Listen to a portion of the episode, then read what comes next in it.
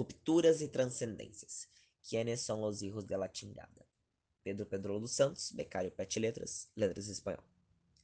La historia que no nos podía decir nada sobre la naturaleza de nuestros sentimientos y nuestros conflictos, se nos puede mostrar ahora cómo se realizó la ruptura y cuáles han sido nuestras tentativas de trascender la soledad, el laberinto de la soledad. El laberinto de la soledad, 1950, es una de las obras del poeta, escritor y ensayista mexicano Octavio Paz. Ese importante ensayo de literatura hispanoamericana ha influenciado en el pensamiento y en la literatura de la lengua española. Paz, Premio Nobel de la Literatura en 1990, presenta una visión singular sobre la esencia de la individualidad mexicana y profundiza en las causas históricas responsables por quién son los mexicanos, haciendo hincapié en la realidad histórica de México.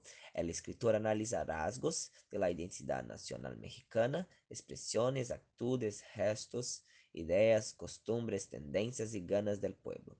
Desde el punto de vista del autor, la naturaleza y constitución del mexicano es el resultado de un largo proceso de transformación histórica en el que el mestizaje tiene un papel central.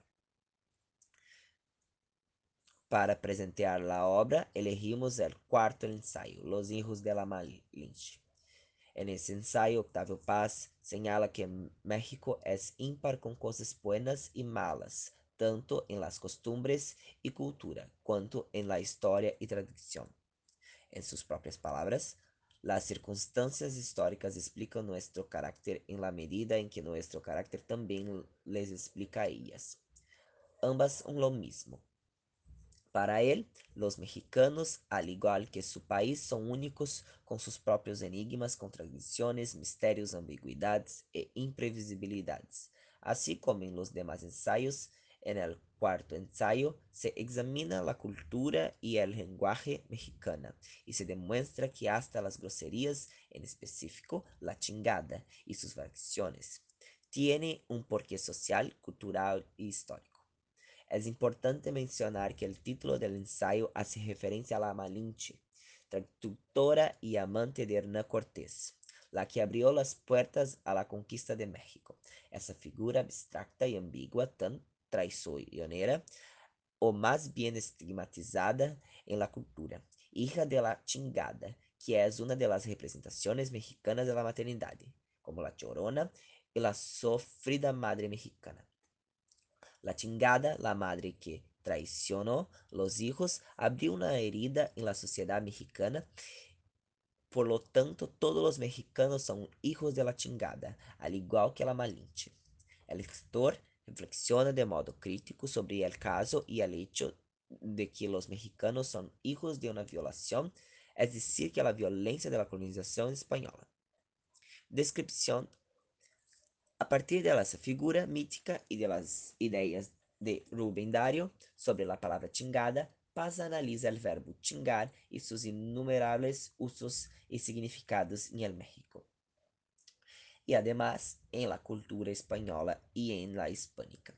Según él, conocer el verbo chingar, sus usos y variaciones permite que se esté al tanto de la mexicanidad pues la palabra chingar, con todas las múltiples significaciones, define gran parte de nuestra vida y califica nuestras relaciones con el resto de nosotros amigos y compatriotas.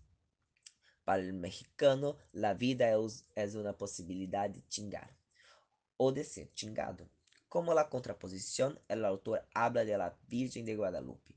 Sin embargo, al reflexionar sobre la chingada, y la Virgen destaca la pasividad de las dos figuras que son la encarnación de la condición femenina. En síntesis, Octavio Paz nos invita a reflexionar junto a los mexicanos sobre su constitución histórica, política y social, una invariable búsqueda a su identidad y de encontrarse a sí mismos como nación. ¿Qué hace diferentes a los mexicanos? Parece ser la pregunta que invita al lector a saber quién son los mexicanos. Pregunto, ¿quieres conocer las singularidades del México y de su pueblo? ¿Quieres entender las más relaciones de México con los demás países hispánicos y con la España? Si contestas afirmativamente a estas preguntas, seguro que uno de los caminos más agradables, principalmente para los amantes historia y de la literatura, es la variada obra de Octavio Paz. Por lo tanto, elija El laberinto de la soledad y empieza un viaje a la historia, tradición y cultura mexicanas. Disfrútala.